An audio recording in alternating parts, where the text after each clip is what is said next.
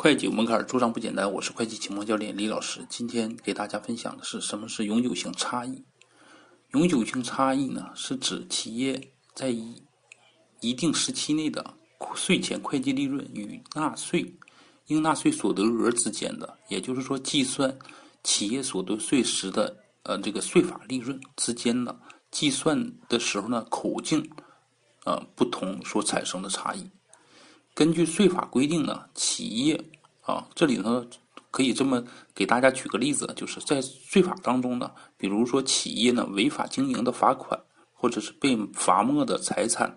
啊，这个财物啊等损失呢，在计算应纳税所得额时，它是不允许扣除的。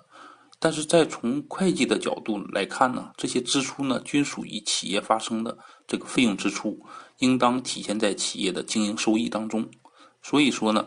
呃，在计算税前利润时呢，遵啊，它是呃计算在其中的啊，但是呢，在应纳税所得额当中呢，它就是不允许包含在其中。所以说呢，这两种情况下呢，就会产生一种永久性差异。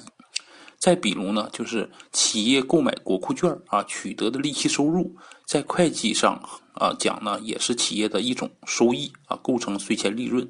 啊，组成了。这个利润总额啊，而在税法当中呢，规定呢，购买的国库券取得的利息收入是免税的，可以呢从应纳税所得额中呢啊刨出去。这样的话，会计上计算的税前利润和这个税法当中计算的应纳税所得额之间也产生了这种口径上的不一致的永久差异